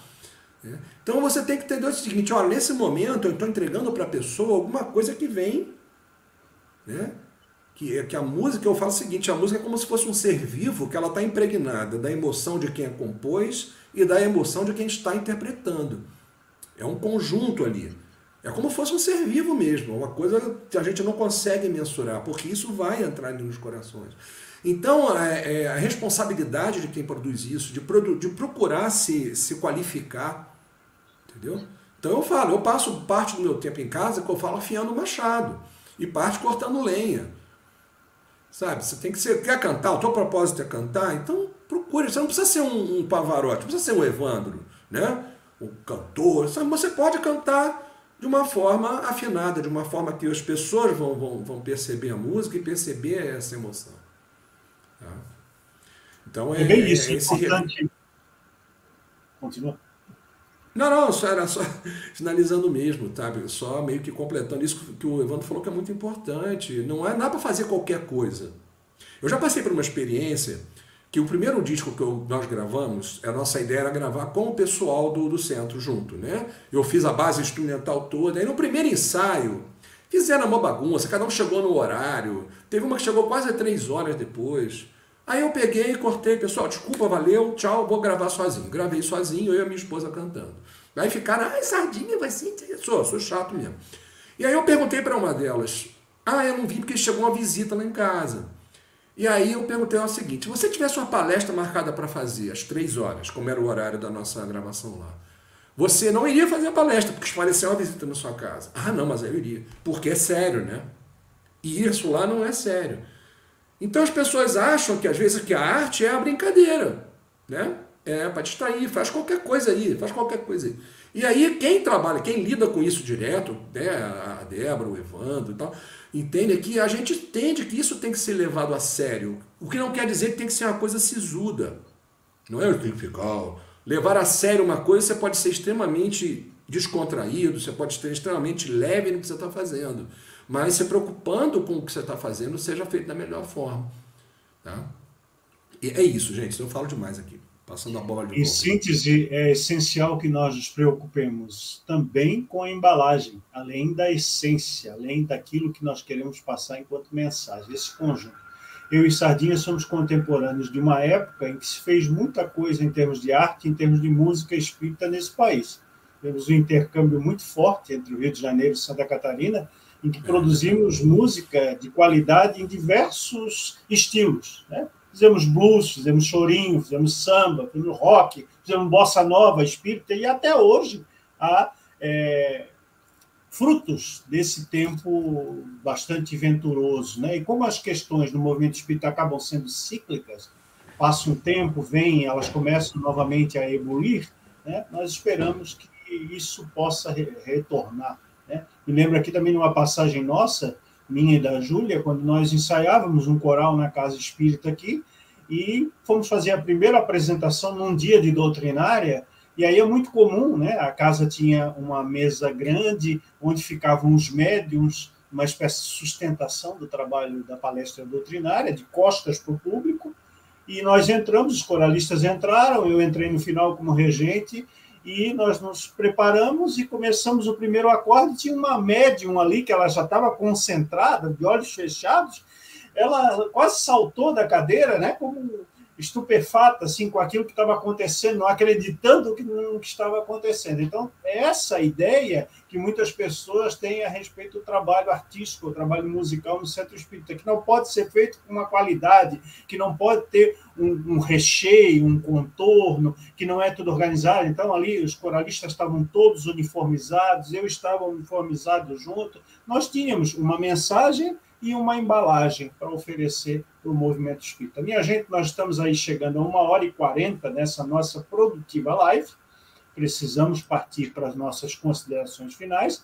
Então, vou escolher aqui do meu portfólio de perguntas uma que eu acho muito interessante para a gente poder associar a dinâmica da passagem do tempo, a dinâmica das gerações, para ouvir as considerações finais dos nossos queridos participantes dessa live e, como eu disse lá no início, uma live cheia de surpresas. Nós vamos ter surpresas até o final. Portanto, fique aí. Não levante da cadeira. Espere um pouquinho para ir no banheiro, para comer alguma coisa, porque a live ainda tem muitos recheios importantes para hoje. Então, minha gente, vou começar pela Débora, fazendo a pergunta derradeira. Débora, parece-me que os tempos atuais eles amplificaram o acesso à música por parte dos encarnados. Né? Cite-se assim o poder de escolha em relação a estilos, a ritmos, arranjos, letras, tipologias, que hoje está ao alcance da mão. Né? No aparelho celular, vários é, é, é, sistemas, vários aplicativos te colocam em contato com a música, e a música de boa, de qualidade até indiscutível. Né? Mas, em paralelo, existem aqueles ainda aficionados, né? Aos bolachões. né, aos CDs, aos DVDs, tem aqui um LP, para quem nunca ouviu, ninguém viu na sua vida, isso aqui é um LP, né? Isso aqui é o avô do seu pendrive. E está aí, né? Em, em, em, plena atividade. Então, eu quero te perguntar o seguinte, Débora: essa presença constante da música na vida do encarnado beneficia o espírito? Certamente que sim. Certamente que sim. Muitas vezes, quando a gente está numa situação difícil, não é tão bom você poder fazer uma prece e colocar uma música. Aquilo vai te trazendo uma sensação boa, porque você vai mudando o seu pensamento, vai mudando a sua vibração e muda a energia em volta. Então, é muito importante. Por exemplo, se você ouve sempre a mesma coisa, aquilo que é massificante, aquilo como o Evandro falou que é só para consumir, você não vai conseguir esse resultado. Mas é extremamente importante, sim.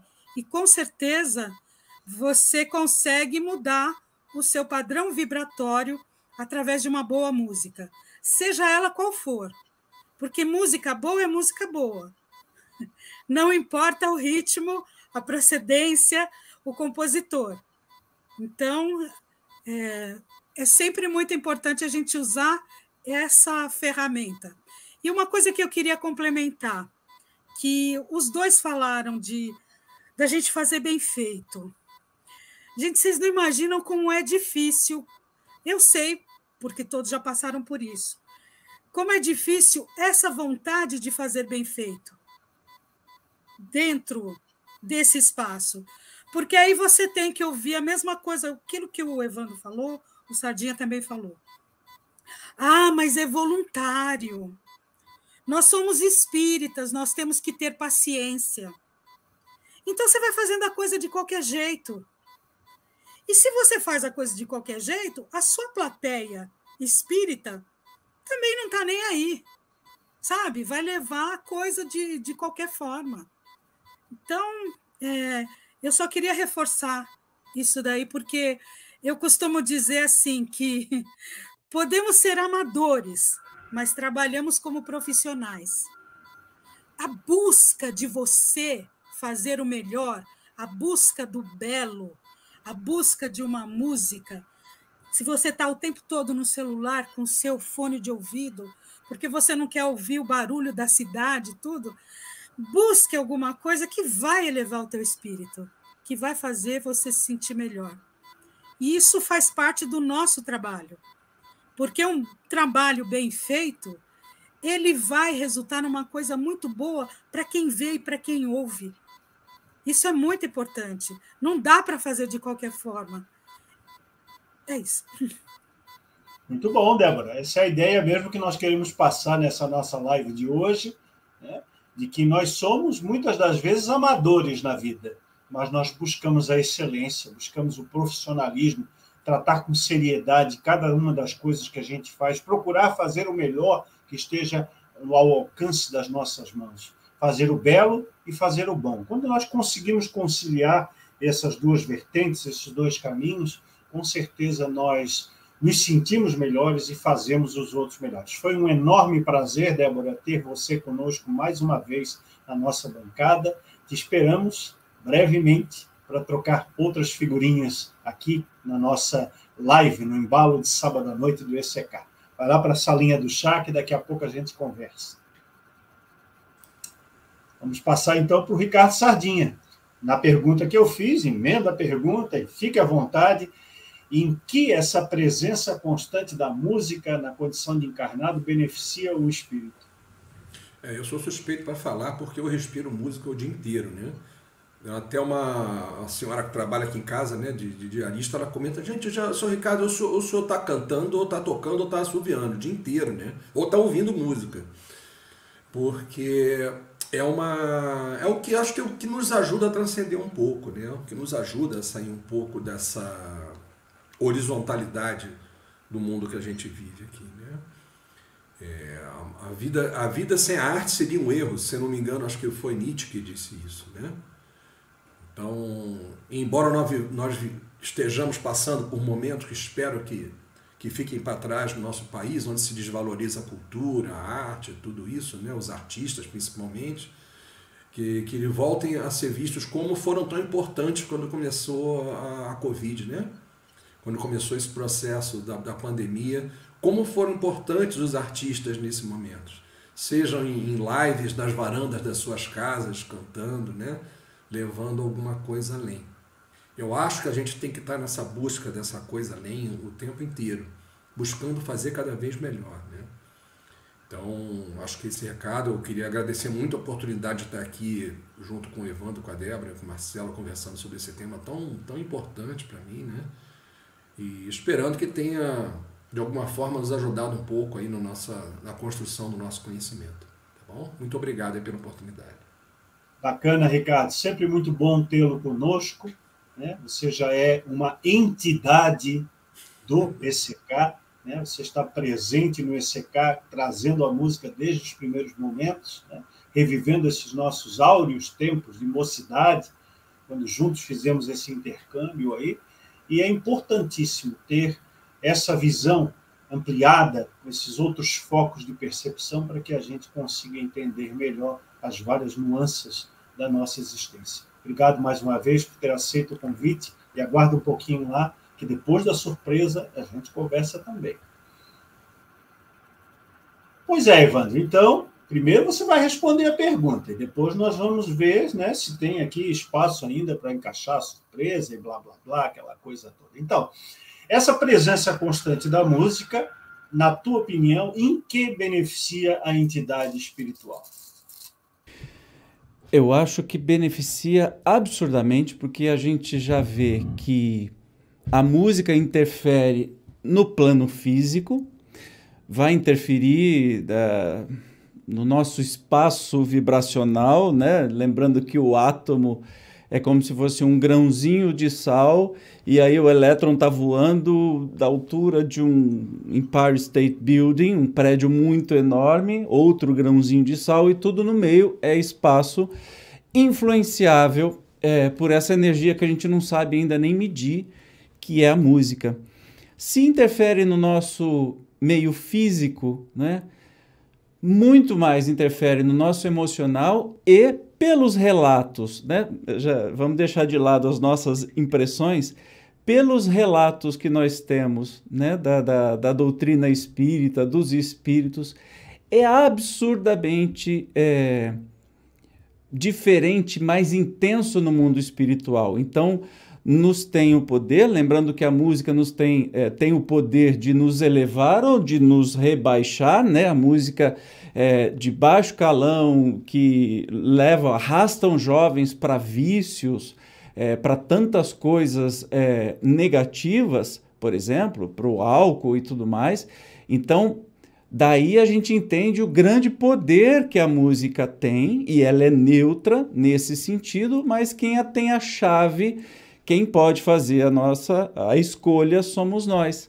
E que a gente possa fazer boas escolhas musicais, sejam músicas espíritas, doutrinárias, músicas populares, músicas instrumentais, o bom e o velho rock and roll, ou também uma música que juntou simplesmente duas grandes personalidades, Luiz de Camões no seu soneto número 11 e Paulo, o apóstolo Paulo, que escreveu na sua carta aos Coríntios 13 sobre o amor, que eu tenho o prazer de trazer, pode revelar a surpresa agora, aqui para nossa noite, o Monte Castelo.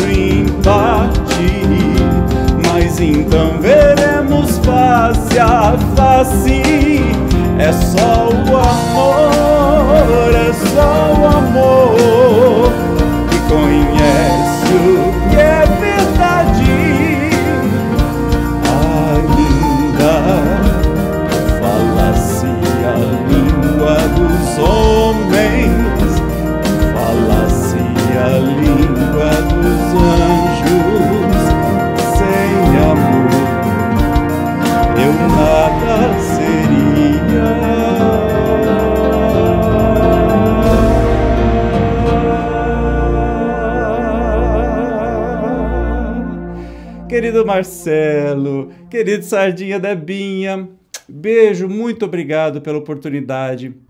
Foi maravilhoso poder falar desse assunto que eu sou perdidamente apaixonado. Estou muito honrado, muito honrado e muito feliz. Gratidão, querido.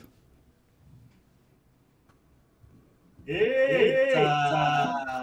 Pois é, a Lourdes, lá no início, quando, quando vai voltar, tá? É. Surpresa! Eu não podia falar nada, né? A Cláudia da Mediunidade Premonitória falou: Ah, e o que dizer de Monte Castelo do Renato Renato? Eu vi, arrepiou. O ECK é só amor, mas às vezes vem umas bordoadas junto com o amor também, porque nós não somos fáceis. Querido Evandro, gratidão imensa em tê-lo conosco, em propiciar que nós tivéssemos realmente um embalo de sábado à noite musical, de verdade. Né? A tua virtuosidade nos encanta, nos emociona e é muito, muito, muito gratificante tê-lo na nossa equipe. E possamos Obrigado, fazer outros eventos como esse. Vai lá para essa linha do chá que nós vamos encerrar por aqui. É isso, minha gente, é isso. Essa emoção que transborda em cada momento, em cada evento que nós fazemos de todo o nosso coração. Para nós, para vocês, para todos. Quero encerrar lembrando uma música muito importante para a humanidade, que é de autoria de Eros Ramazzotti e chama-se Música É.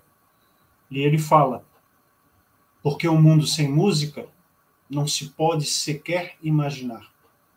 Porque cada coração, até o mais pequenino, é um toque de vida e amor que é música. Espero que você tenha gostado dessa nossa live especialíssima sobre a música para o espírito e para os demais seres vivos. Ajude-nos a divulgar a nossa iniciativa, o nosso canal, leve essa mensagem para os seus amigos, para os seus familiares, inclusive aqueles que não são espíritas, porque nós nós tratamos aqui hoje é amplo, amplifica, é dirigido a todos os homens de boa vontade, todos aqueles que querem construir um mundo melhor, um país melhor, uma vida melhor para todos nós. Obrigado e até uma próxima, daqui a 15 dias, em mais uma live do Embalo de Sábado à Noite do ECK. Beijo! Tchau!